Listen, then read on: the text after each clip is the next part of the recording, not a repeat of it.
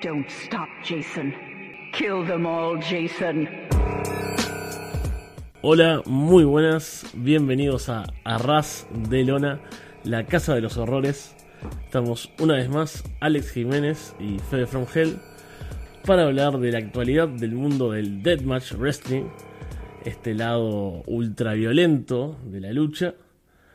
Y tenemos varias cosas que comentar en este nuevo programa. Alex, ¿cómo estás?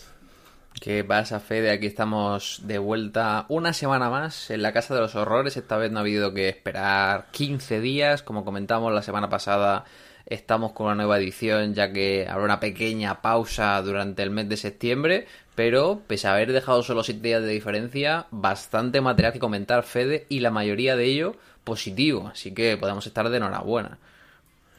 Sí, fue una buena semana y eso que nos quedan pendientes algunas cosas para ver aún y se mueve el mundo del Deathmatch, por suerte hay muchas novedades.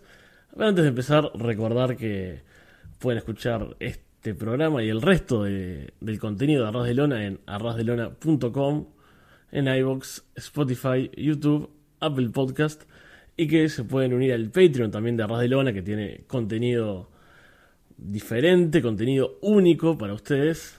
Así que los invitamos a ser parte y apoyar al equipo y vamos derecho entonces con, con el repaso este mundial que hacemos siempre, empezando por los Estados Unidos con GCW, que hablamos la semana pasada, estábamos a, horas de que se celebrara The Art of War Games 2, esta segunda versión de este evento, ¿no? Con las dos jaulas, los dos rings, va, la jaula alrededor de los dos rings, mejor dicho. Em, en su versión con parejas no teníamos mucho hype, o sea, teníamos como curiosidad al respecto de cómo iba a ser el, el, show, el combate.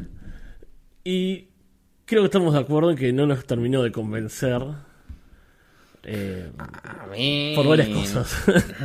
A mí, sinceramente, el main event me dejó mucho de ver. O sea, ya venía con poco hype. Así no, no es que viniéramos como con expectativas de que fuera a ser un 10 y a ser un 7 me decepcione. No, es que eh, iba con expectativas de un 6 y para mí el combate a prueba muy justito. O sea, me pareció un combate súper caótico. Eh, Alex Colón incluso comentaba en el podcast de, de GC Dap ahí con Stephen A que hubo muchos problemas porque se ve que cuando él y John Wayne Murdoch salen al final, cuando están saliendo debería estar pasando una cosa en el ring para hacer ellos otra cosa, pero que cuando llegan el combate no tiene nada que ver con lo que habían buqueado en el vestuario, estaban como todos pegándose, eh, comenta también que normalmente cuando alguien pega con un tubo de luz no hace el gesto completo con el brazo, sino que se para en cuanto impacta con la persona para evitar que haya un, corte muy grande. Y bueno, esto los briscos no lo sabían y se ve que estaban los briscos moviendo los tubos como si fueran sables o como si fuera una silla lo que fuera.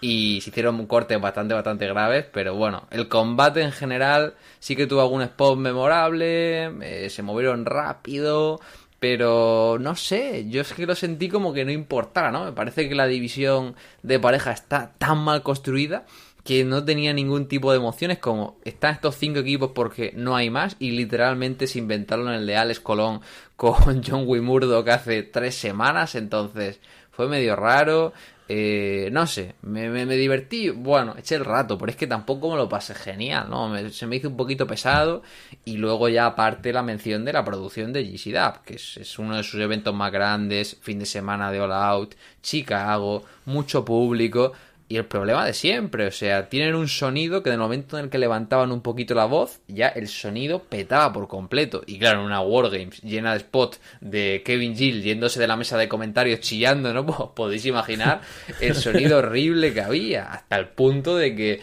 tenías que mutearlo muy bajito para que no te petaran los auriculares y claro, yo no escuchaba nada del público, entonces mi experiencia aquí, Fede, fue cuanto menos negativa, la verdad. Sí, me pasó similar. Eh, la parte del sonido era o tenías que elegir o escuchar el público y que te saturara Kevin Gill o bueno, no escuchar las reacciones de la gente. Nosotros somos un poco quisquillosos, pero pero un poco, tampoco, no, es que seamos demasiado. Eh, pedimos un mínimo de, claro, buen sonido. Estamos hablando de. Somos personas que pagamos 2.500 yenes por ver un show grabado en Hardcam, ¿sabes? O sea, no pedimos Claro. que sea aquí una, el virtuosismo hecho realización. Yo con que se escuche y se vea bien, o sea, con una cámara y un micro de 20 dólares, estoy contento. Pero es que no entiendo por qué los comentaristas se ponen este micro con auriculares si no se dan cuenta de que están chillando. O sea, es que no.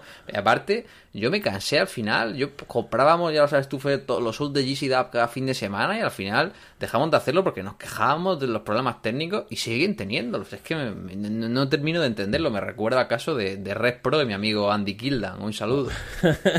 Sí, cu- cuando se habla de problemas técnicos y de sonido, sobre todo, recordamos siempre de Red Pro. Y con respecto al combate, sí, me pasó lo mismo. Sobre todo como están los cinco equipos adentro. Es como que no entiendo nada. Hay acción por todos lados, pero no ves bien. No, no pasa nada eh, en concreto, ¿no? Es como, ah, bueno, hay uno medio muerto por allá, hay alguien volando por otro lado, hay unos tubos rompiéndose por acá. Nunca sé bien quién es quién, o sea, obviamente que los conozco y los vi mil veces, pero es como que, ah, no sé, de repente está Effie tirado en un rincón, alguien le pegó y no lo vi, de repente están Second Gear Crew armando una construcción por algún lado, y alguien se trepa al scaffold, al- a los andamios, que está bien, hubo unos buenos spots, pero eso, bastante descontrolado y no en el buen sentido. ¿Y no te pareció pesado el final? Porque yo la secuencia final con los macizos y, y lo- John Wayne Murdoch y Alex Colón estaba ya como deseando que se acabara, ¿no? Que me parecía que era demasiado clima, como que encima como tienen que subirse hasta el andamio, se suben, se tiran, quiquean, se suben, se tiran, quiquean y me parece odio también mucho de Alex Colón, tío, cuando a veces que tiene sentido en un mano a mano, como el combate con Reina, pero cuando literalmente estás en una Wargames, acabas de hacer un spot desde lo alto de la tercera cuerda y de repente te quiquean en dos para ganar con una eh, con una Clover, para ganar ahí con el Camel Clutch medio sucio, digo, vamos a ver. Este es el encima Alex Colón, es un tipo que le encanta hablar de psicología, de estructurar, digo, ¿qué sentido tiene que hagas el kick out después del super splash de la tercera para luego hacer una, una camel clutch, pero además sin intensidad, ¿no? Sin estar al público metido, porque, porque no ven una mierda por la jaula, o sea, no, no sé, me parecieron ideas bastante malas la mayoría. Sí, eso del final es terrible, ¿no? Tremendo spot, los vidrios que vuelan, todo, pero no termina ahí, termina con un camel clutch. Y claro, no había pensado, la gente no, no se lo espera ahí porque acabas de ver el super spot, no, no se van a, no esperas que se rindan con esa llave que, no quedó tan linda tampoco y, y que no se debe haber visto nada. Así que sí, bastante decepcionante el, el Wargames. También hubo un ladder que fue parecido en cuanto a que fue caótico, eh, no fue limpio. eh, no, era un ladder, o sea, era un ladder, Era que un por ladder que cuenta. no era un ladder. Era un Claro, combate con, es- ¿cómo con escaleras. No un combate de escaleras. Era un combate con escaleras. O sea, estaban usando escaleras, pero se ganaba por cuenta de tres. Yo entiendo que igual intentaron colgarlo del techo y, y no pudieron, ¿no? Pero es raro porque el año pasado sí que lo colgaron. Pero no sé. Eh, también bastante caótico. No terminaba de haber mucha fluidez por ahí. No sé. Como que eran dos multiman que podían ser caóticos buenos. Pero creo que estos fueron el ejemplo de que caótico no, no siempre es sinónimo de divertido. Exacto, creo que esa es la, la mejor definición para estos dos combates. Y también hubo un deathmatch entre Charlie Evans y Sawyer Wreck, que es una de nuestras nuevas favoritas, que estuvo bien. Sí.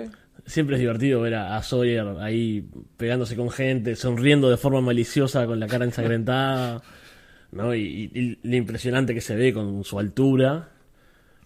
Pero bueno, como que no fue mucho más que eso. Un poco de, de sangre, algunas gasset plates ahí que a Charlie le pone una en el costado de la cabeza, ¿no? Donde tiene rapado y es bastante feo. y pero po- poco más. Charlie no, no me está gustando mucho este, este último run que está teniendo. ¿no? Como que, no sé, le encuentro falta de intensidad, no sé, de, de- de ritmo. Hablábamos un poco ahora antes de empezar a grabar de eso, ¿no?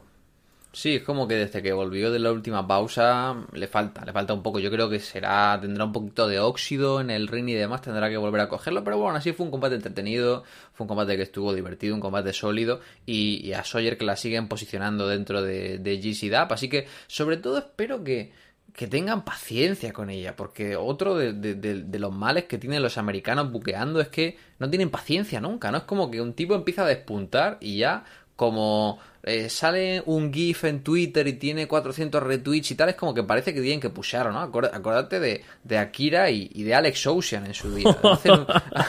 Hacen un, show bueno en, en ICDAP y ya parecía que tenían que estar cada fin de semana pegándose por el título. Y es como, oye, Sawyer está verde todavía en una persona normal tardaría años en, construirlo, pero es que yo tengo la sensación de que la van a... Bueno, ya la pusieron a luchar contra Rina por el título, ¿no? O sea, es como que no, no tienen paciencia. Tampoco pido que sea la antítesis y que vayan tan lento como a veces en Japón, ¿no? Pero puede, puede haber un término medio, vaya. Exacto, un, un término medio sería lo ideal ahí y no exponerla tampoco, ¿no? Porque después tiene combates que son poco satisfactorios, capaz Claro, o sea, que hagan lo que estaban haciendo con Atticus. Atticus, en principio iba a tardar dos años y cerrar su arco. Lo que pasa es que al final, pues sabemos que tuvieron problemas y se fue de la empresa. Pero no, como que todos los Yankees decían en la final contra el Escolón: No, tienen que ganar a Atticus. Lo están enterrando, ¿no? La palabra favorita de los americanos. pero bueno.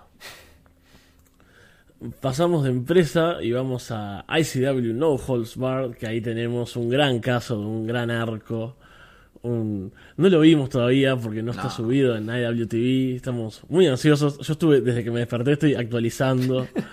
a ver si, si aparece este volumen 32, que era The Big One, ¿no? Como lo, lo presentaba el bueno de Dani de Manto.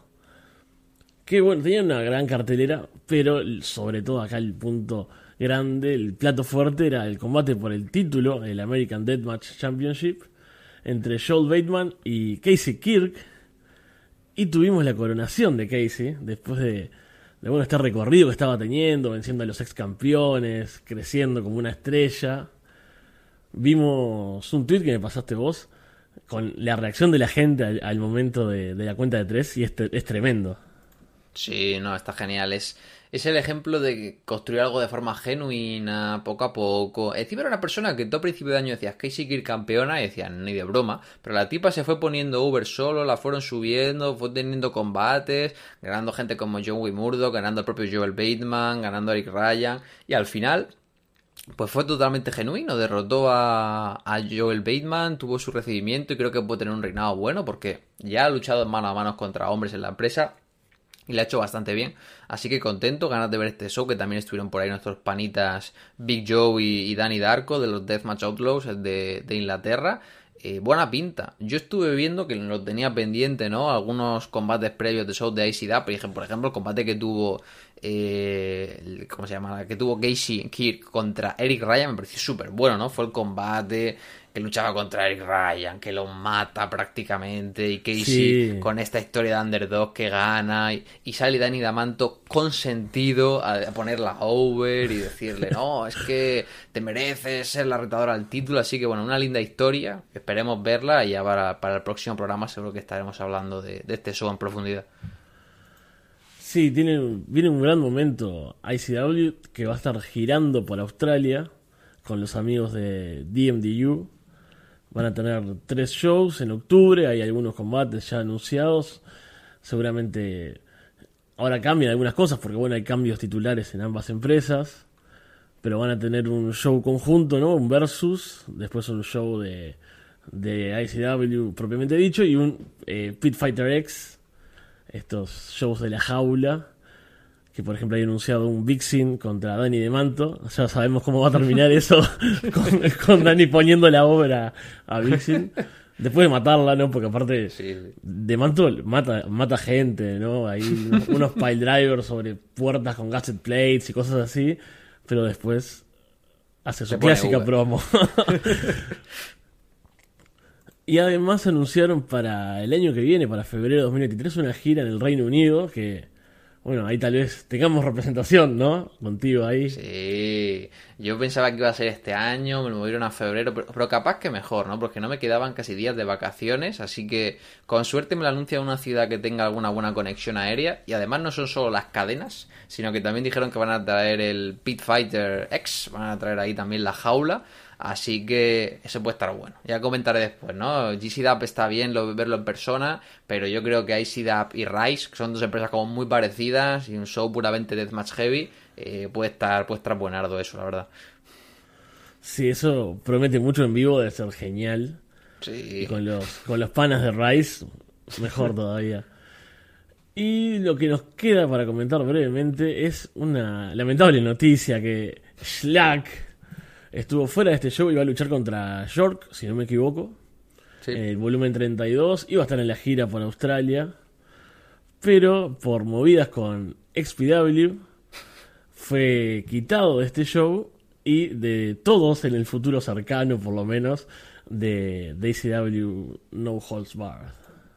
No, es terrible. Bueno, seguimos con los politiqueos, que bueno, la gente que se piense que los politiqueos es solo las empresas grandes con CM Punk y la pandilla de EVPs favoritos del mundo. Eh, no, no, también pasa en la escena independiente y la gente, bueno, el ejemplo, ¿no? Siempre dicen lo- la- las dos ratas peleándose por un churro, ¿no? Pues esto es el caso de, de lo que pasa en la escena independiente.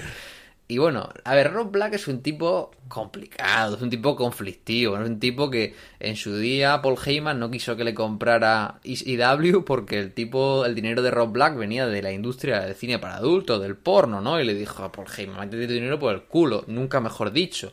Y por eso hizo XPW.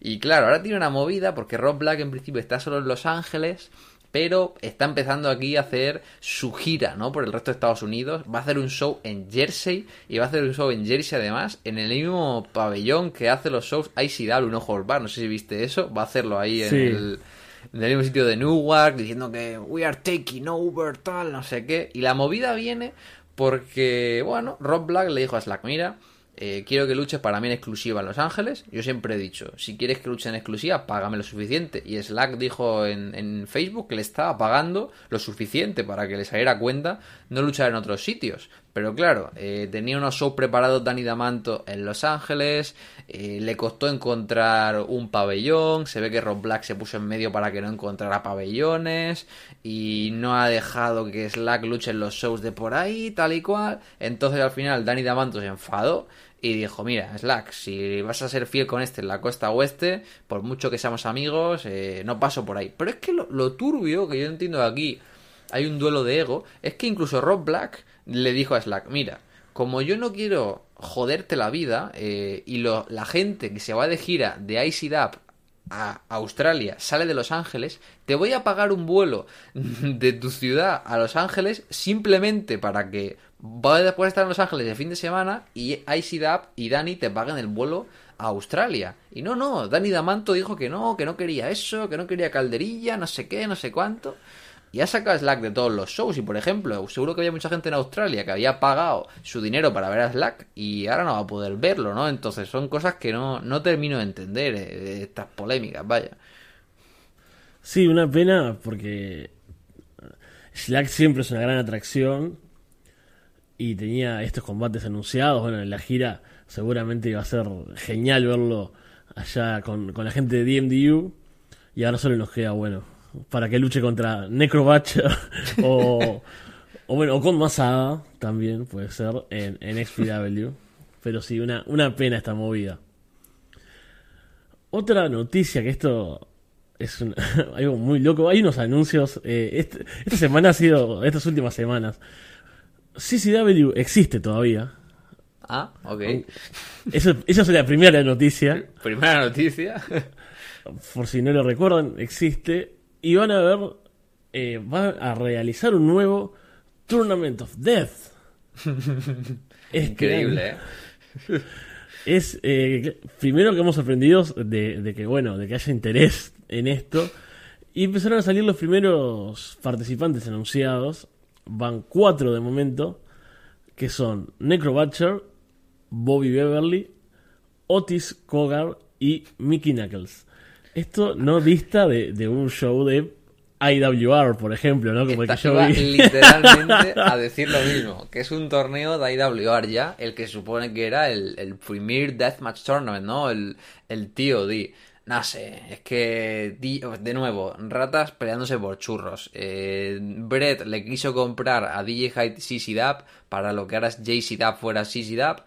Y cuando tenían todo firmado el último día, no se presentó DJ porque le pudo el orgullo y, y quiso mantener la empresa. Y claro, CC Dap en verdad lleva haciendo shows como tres meses, pero shows para alumnos con cinco personas, ¿no? Entonces, ¿Qué, qué, qué- qué necesidad? O sea, mátalo la empresa ya. No sé, respeta un poco el legado de, John Sandy, ¿no? Es que veremos el torneo, puede ser, pero es que ¿qué, qué interés tiene ahora mismo un, un Tournament of Death y que le hace diferenciar al resto de torneos de, de serie B que hay en Estados Unidos? Sí, totalmente. Aparte, por ahora esos cuatro nombres no son muy importantes, o sea, no son grandes. Son buenos. Ah, Bueno, no sé, a mí Ot- Otis Cobar tiene algunos combates que me, me han gustado, algunos no tanto, es como un poco irregular. De Bev viene en un, en un buen momento, pero bueno, Necro es Necro en 2022, Mickey Knuckles es Mickey Knuckles En en, Mickey Knuckles en 2022. Sí. o sea que Necro y Mickey Knuckles serán ganadores del King of Death Matches y Queen of Death Matches en 2003, ¿sabes? O sea, es- Claro. Entonces es terrible y. Y eso, no dista de, de un torneo en IWR, en. ¿Cómo era esta otra? Que, que el. que el Insane 8, por ejemplo, También. ¿no? Están como. Que por cierto, creo que en ICW Milwaukee habían buqueado a, a Drake Younger. Horrible. Y. Bueno, habrá que ver quiénes más completan el, el torneo. Y, y qué pasa, ¿no? Porque también terminan siendo. Se terminan perdiendo ahí, ¿no? No tiene mucha relevancia. Capaz que por el nombre yo pensaba que, bueno, iba a haber gente que, que como queriendo llegar al Tournament of Death por el legado que tiene. Capaz que podían atraer a alguien más interesante. Pero si estos son los primeros anunciados, no creo que, que Claro, mucha no- no- gente. normalmente empiezas con algo potente. Y si empezar con algo potente para DJs Necro Butcher es como. no, no. No espero mucho, la verdad. Es que no. Yo creo que habrá mucha gente a la que habrá llamado y le habrá dicho que no. Porque ya no solo porque Sissy Dap esté muerta, sino porque DJ Hyde era como el paladín de la toxicidad en backstage, ¿no? En la última etapa de Sissy Dap. Entonces. Yo creo que el tipo quemó muchos puentes y al final va, va a morir enterrado por su propio ego y orgullo. Sí, totalmente. Pero estaremos esperando a ver qué pasa porque... eh, Por morbo, básicamente.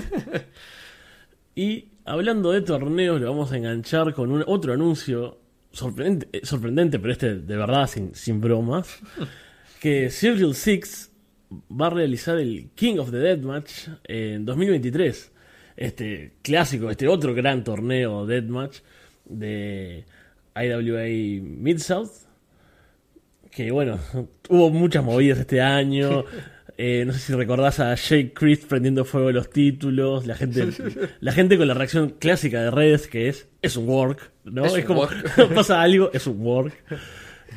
Y empezaron a salir los que estaban anunciados para el torneo de este año a decir, ah, yo, yo respaldo a Jake Christ, me bajo del torneo. Y era, "Eh, es, es todo work. Y era como, no, ¿quién va a hacer un work de que tu empresa es una porquería que no le estás pagando a la gente? Es, es igual que con lo, con lo de CM Punk. ¿Para qué vas a hacer un Word para que hablen mal de ti internamente? No, no tiene sentido. Pero bueno, con, con esa muerte de, de IWA, queda el legado del King of the Deathmatches que tiene la bendición de, de la empresa, o sea, supongo de, de Rotten mismo ahí, no sé.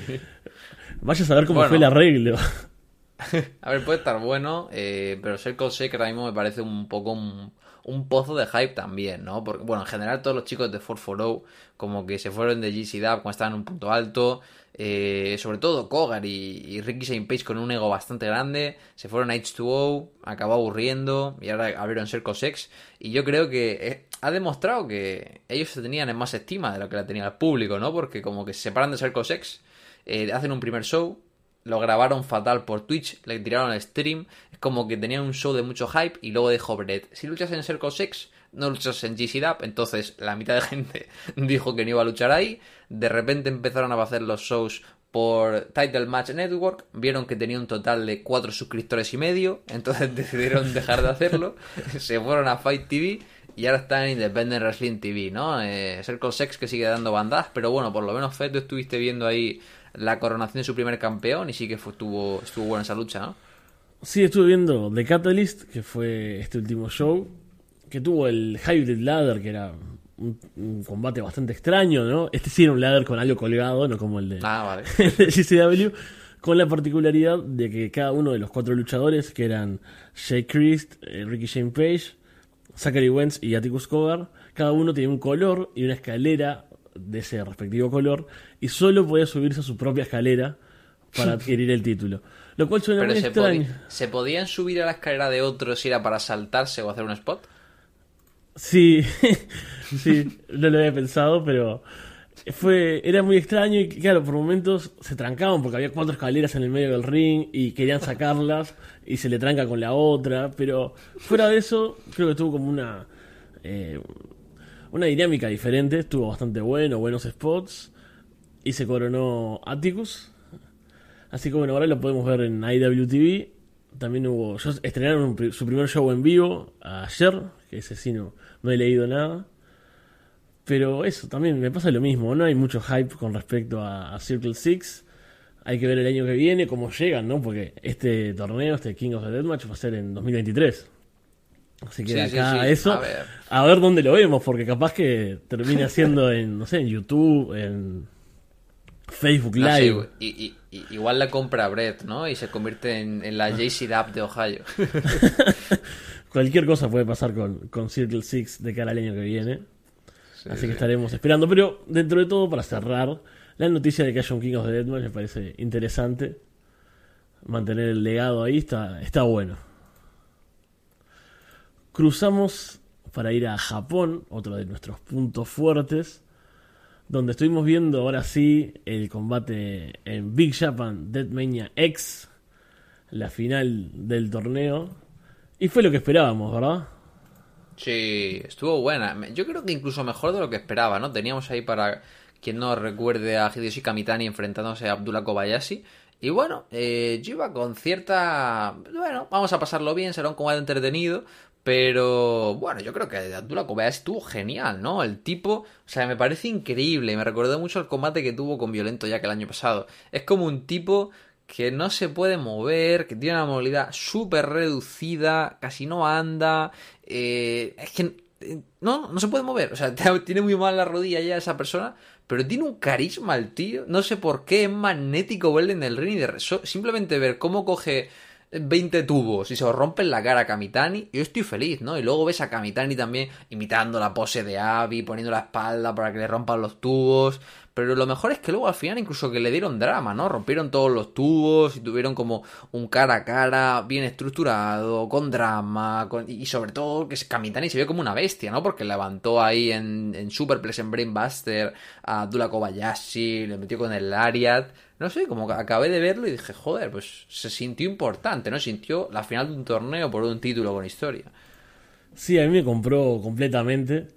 Yo esperaba que fuera divertido, pero sí, me, me sorprendió al final Kamitani, sobre todo, que no era alguien que me interesara demasiado. O sea, quería que ganara por una cuestión de cambio de, de generación, digamos, ¿no? De que sea otra persona el, el campeón, alguien más joven. pero, pero claro, se vio genial con, contra Abby, que es este monstruo básicamente. Se vio tremendo ahí par a par y con esas demostraciones de fuerza y también con ese drama al final, ya con no tanto con los tubos, sino con lo que iban contando, ¿no? Y con ahí ese, ese peligro del final de a ver quién va a ganar, quién se va a coronar, se sintió súper importante, así que fue un, O sea, un yo, gran yo cierre. Sabía el resultado y llegué a pasarlo mal pensando que iba a ganar Abdullah Kobayashi, ¿sabes? Porque Claro. cuando Abdullah Kobayashi vi que, vi que hacía su codazo ahí hasta la tercera cuerda, digo, joder, igual lo he visto mal la foto, ¿eh? Y gana, gana Abby. Pero no, no, eh, ahí que ganó Kamitani y la división Deathmatch de, de Big Japan, que, bueno, gana un campeón, Fede, pero sigue sin estar en un buen momento, ¿no? Porque recién hace 24 horas, Akira Hyodo, que era uno de los tipos que, bueno, yo creo que estaba más interesante junto a Hoshino, ¿no? En la división Deathmatch en el último año, sobre todo con esos G-Shock matches, estos combates con eh, los tabiques y demás que estaban muy buenos, pues Akira Hyodo dice que se retira de Big Japan por una serie de lesiones, problemas de salud. Y claro, Fede, yo te pregunto, ¿qué es la división de Big Japan en, en el año 2022, ¿no? Porque tienes al campeón a Kamitani, ¿vale? Tienes a Yuki Ishikawa, que está claro que no va a ser campeón nunca, o sea que la empresa no tiene ningún tipo de, de interés en él.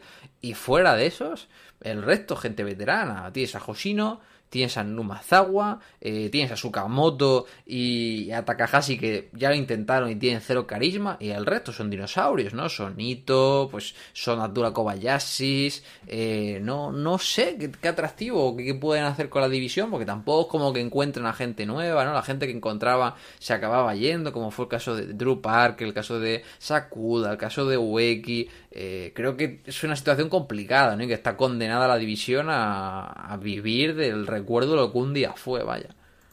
Sí, es que realmente se ve lo que, lo que queda de la división y son gente, como decías, o muy veterana o sin mucho carisma o que no les dan las oportunidades como, como bueno, con lo de Ishikawa que es tremendo.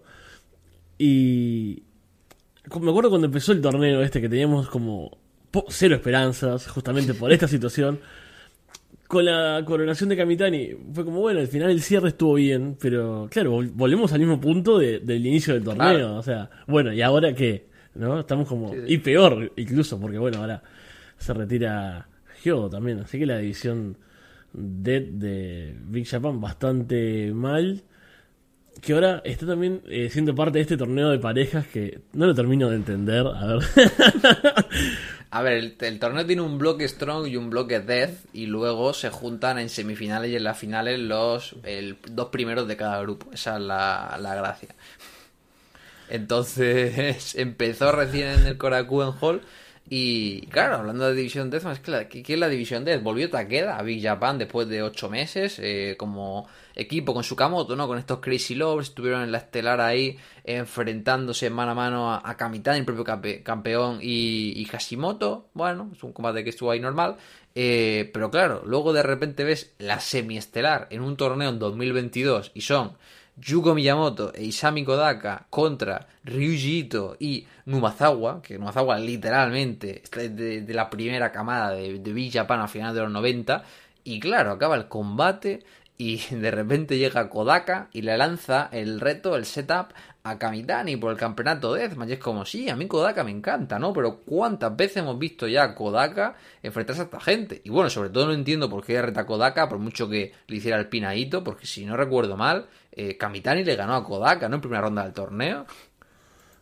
Sí, ya no me acordaba de eso, pero es que fue muy raro. Fue todo, todo lo, lo, lo poco que vi, vi ese combate de parejas y es como que temblás más, te da más miedo porque son veteranos haciendo spots. No sé, había una jaula de esas, viste, la, donde ponen los tubos y haciendo sí. spots desde ahí arriba y era como, oh por Dios, ¿por qué está haciendo una racarrana no más agua desde una jaula? Yo, yo, no entiendo cómo Kodaka no tiene las rodillas destrozadas ya. Porque Kodaka, con toda la cantidad de meteoras que hace desde este, la escalera esta gigante que trae siempre, no, es una cosa que no me explico cómo no he tenido más lesiones este luchador, la verdad. Sí, es tremendo lo de Kodaka, es, es, increíble. Vamos a la empresa que sí nos pone felices, que sí tiene una gran división Deathmatch, la mejor del mundo, nos atrevemos a decir, ¿verdad? Sí. Sí, sí, sí, que es Freedoms, que estuvimos viendo el Hills Don't Sink, un show en Shinkiba, si no me equivoco. Sí. Que estuvo muy bueno. Típico show de Freedoms con ese undercard divertido. Con gente joven ahí que, que tiene unos combates entretenidos para arrancar, calentar. Algo de comedy.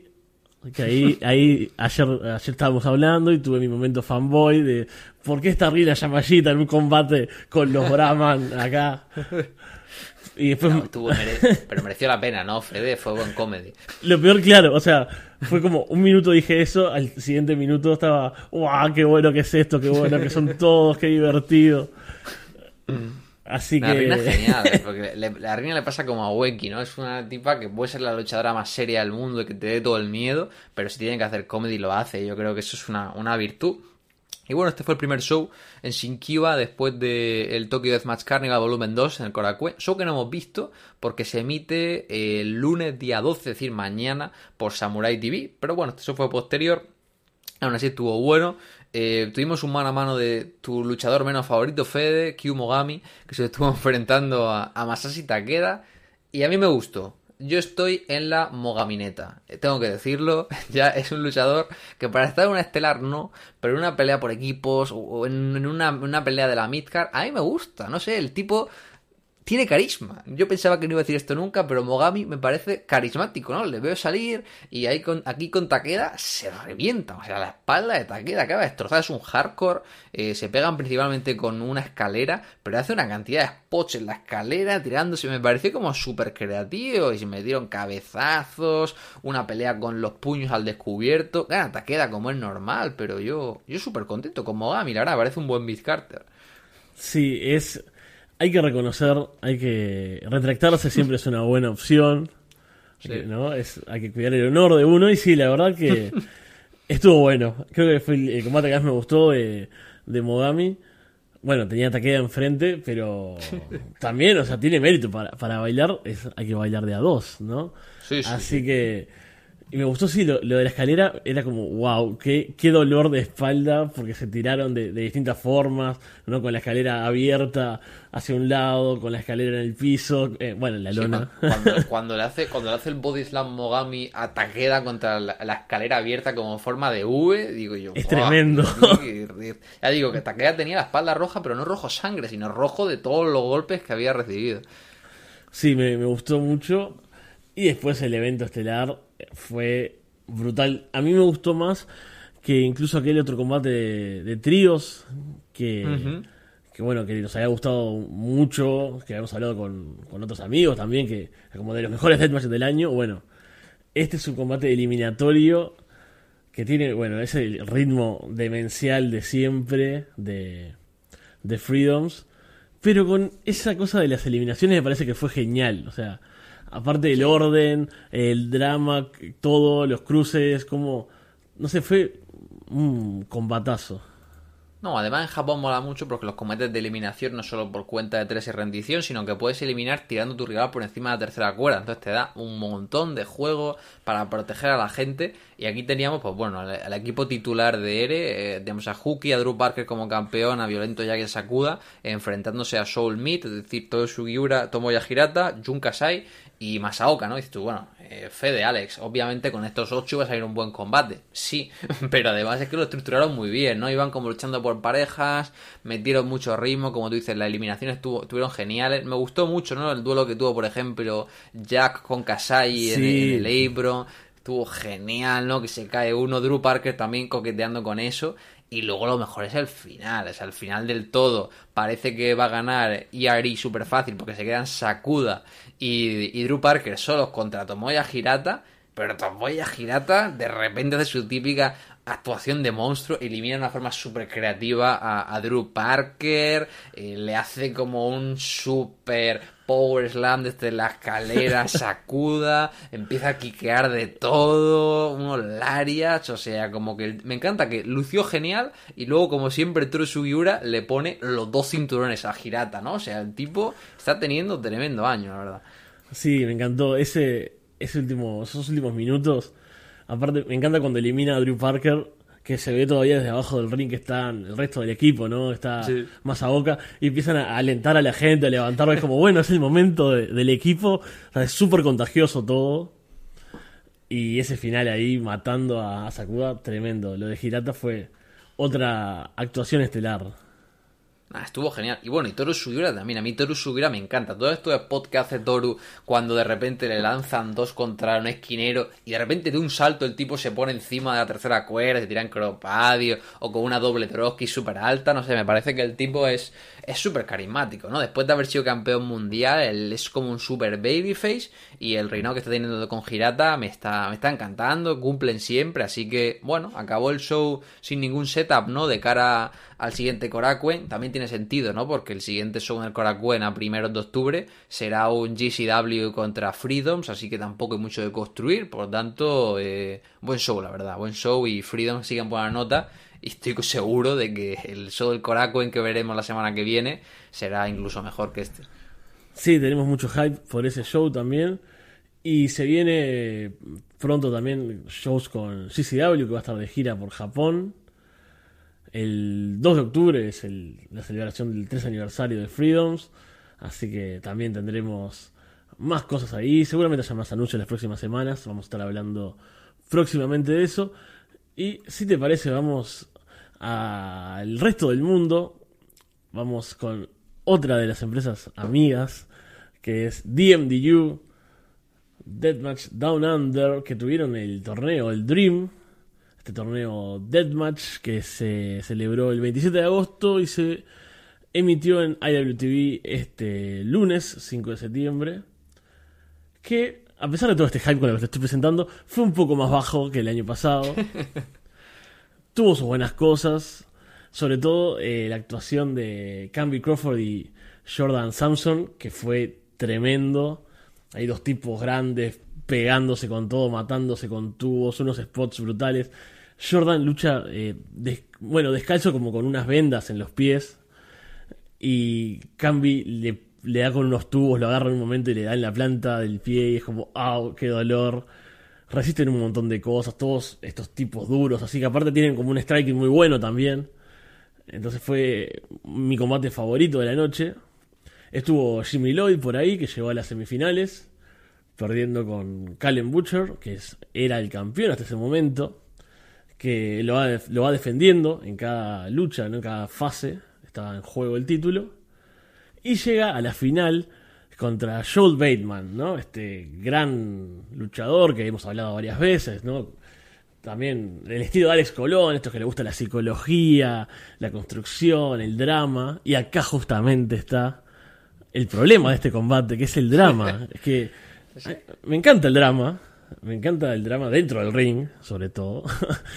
Pero acá se pasaron, ¿no? Primero, en el primer combate, en la primera ronda, a Bateman le pegan mucho en la cabeza con un palo, entonces está como jugando con lo de que, bueno, tal vez tenga una, un golpe, como es una conmoción o algo. Después él gana en la semifinal, es una lucha de tres, termina ganando. Y cuando va a entrar a esta, que eran los 20 eh, años of Carnage, los 20 Years of Carnage, en homenaje a aquel combate mítico que hablamos la otra vez, mm, que era con alambres, con tubos, llueven tachuelas en un momento. Que ese pod quedó horrible, por cierto. Fue la cosa más, cutre, más cutre del mundo, pequeño paréntesis, porque de repente, como que empieza un, Me recordó mucho a All Elite y su combate explosivo, ¿no? Empieza la cuenta, 10, 9, los comentaristas, oh, ¿qué va a pasar? Tal. Y de repente está Kalen y Joel pegándose ahí con Lightups el uno al otro en mitad del ring, como estaban justo en mitad del ring para que cayeran como las tachuelas encima de ellos volando. Y bueno, lo peor es que las tachuelas estaban como en dos cubos ultra cutres, ¿no? Me recordó a cuando eh, Homer le quería hacer la broma al decano, ¿no? De ponerle como un cubo que le cayera encima de la cabeza, ¿no? Pues súper parecido. Y lo peor es que se están pegando, se cae el cubo y caen las tachuelas delante de ellos, ¿no? Ni siquiera le llueve. Entonces, como que tanta parafernalia para nada, la verdad. Sí, fue una pena. Después hacen un slam sobre las tachuelas, que bueno, por lo menos ahí tiene, tiene su magia, pero cuando Bateman llega al combate intentan detenerlo, como no, no puedes tener esta lucha, estás mal, te pegaron en la cabeza. Y, Calen diciéndole, si eres tan hombre, pon en juego tu campeonato americano, ¿no? Del Deathmatch, Dice tal, no sé qué. Era como... O sea, como que el setup estuvo bueno, ¿no? El setup decías tú, bueno, esto puede estar bien, puede estar... Y como que empezó el combate y yo dije, oh, Fede dije que no le gustó. Digo, este no tiene ni idea, ¿no? Digo, el combate está genial. Digo, porque me gusta mucho cuando hay alambre de púas y lo tratan como con miedo, ¿no? De que cada spot pesa, que los, se nota que llevan varios combates a su espalda. Pero de repente llega el tramo medio de la lucha y, no sé, Joel empieza a recibir golpes, empieza a recibir golpes, empieza a recibir golpes, solo recibe, no, no, no, no, no pierde. Y luego viene, ah, bueno, no sé si quieres contarlo tú, Fede, porque yo creo que lo que viene al final es la cosa más artificial, o sea, es drama, pero del malo. Con todo el respeto del mundo, Joel Bateman, un saludo, pero es, todo lo que no tienes que hacer, ¿no? Si quieres que sea dramático la final. Sí, nos mató eso. Hace. Bateman sobrevive a un assault driver hacia afuera del ring sobre unos vidrios y una mesa, no sé, que había de todo ahí, que parece que se muere, pero no. Sigue arrastrándose un rato más, pero eso, como todo vendiendo, todo drama, drama. pero sobrevive a todo y de repente se levanta, boom, cabezazo, boom, cabezazo, y, gana. Bueno, lo peor es que intentó encima imitar también la mítica de, de Omega y Okada cuando hace el Rainmaker y, y Omega se cae cansado, ¿no? Que era como. Sí. Calen Butcher tiene como el Hidden Blade, ¿no? Este codazo en carrera. Y de repente como que se lanzaba a hacerlo y tú veías a Calen Butcher como ralentizándose un montón para no darle Sí. y, y de repente a Joel como agachándose de que estaba colapsando. Y luego el finish, es que, aparte que el finish del cabezazo es como súper poco vistoso. Eh, entonces es como que se la pasa 10 minutos comiéndose todo, da dos cabezazos sin tubos, sin alambre, sin... Es como, es una fucking final de un torneo deathmatch, ¿no? O sea, que, que el spot final sea violento. Se supone que habéis aguantado aquí lo visto y no visto, entonces no, no, no terminé de entender ese planteo, la verdad. Sí, una pena esa final porque, bueno, prometía mucho, ¿no? Con estos guiños ese combate, como que, bueno, hacer historia nuevamente, el segundo torneo, Dream de DMDU, la corona. Bueno, acá Bateman se lleva todos los títulos porque además tiene otro título de Nueva Zelanda. O sea, tiene tres campeonatos en este momento. Tenía, hoy ya no. Tenía, ahora tiene dos. Ahora tiene dos. Pero sí, una pena ese final. Igual, ya te digo, varios combates divertidos, sobre todo ese de Camby contra Jordan. Así que seguiremos mirando los amigos de DMDU. Y bueno, ahora Bateman va a estar también de gira por Estados Unidos. Así que. Tenemos, Tiene buena pinta. Sí, yo, sí. yo también recomendar la, la triple amenaza última de la primera ronda, que me gustó bastante. Fue mi combate favorito de la noche, que fue eh, Joel derrotando a... No, no, la triple amenaza estaba Joel Bateman. Sí, ¿no?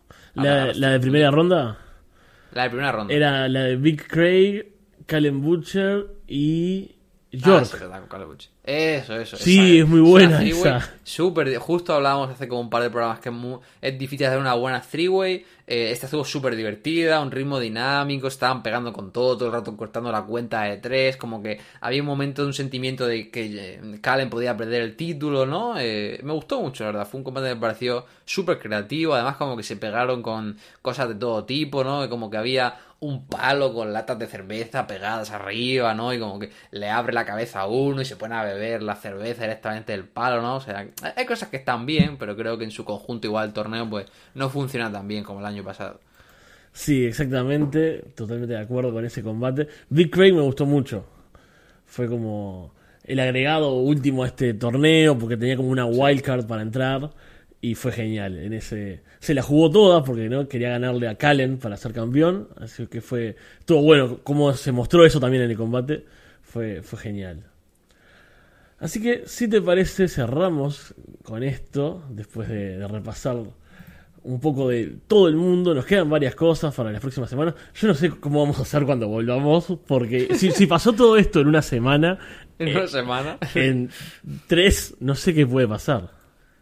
No sé, no sé, hay, hay muchas cosas, tenemos el show de ICDAP por comentarlo, seguro que habrá drama entre empresas de aquí a que volvamos a grabar, eh, tenemos Freedoms, eh, tenemos GCW que está la semana que viene en, en Reino Unido, que estaréis contándoos qué tal la experiencia por allá, eh, hay muchas cosas, pero bueno, por lo menos son cosas de calidad, así que en ese aspecto estamos contentos y, ya nos estaremos viendo aquí, ya digo, de aquí a, tres semanas, tenemos dos semanas de descanso, pero creo que, merecerá la pena por volver con las pilas cargadas y, y más deathmatch que comentar. Así es, entonces nos vamos a encontrar en tres semanas. Alex, buen viaje, entonces vas a estar viendo violencia ahí en vivo, en la Splash Zone, como decíamos la semana pasada. Yo, si no me cae Big Joe encima sangrando, me volveré a España triste. Eso, con ese mensaje me parece que podemos cerrar. No hay mejor deseo que ese, estar junto a Big Show sangrando ahí. Así que bueno, muchas gracias y será hasta dentro de tres semanas.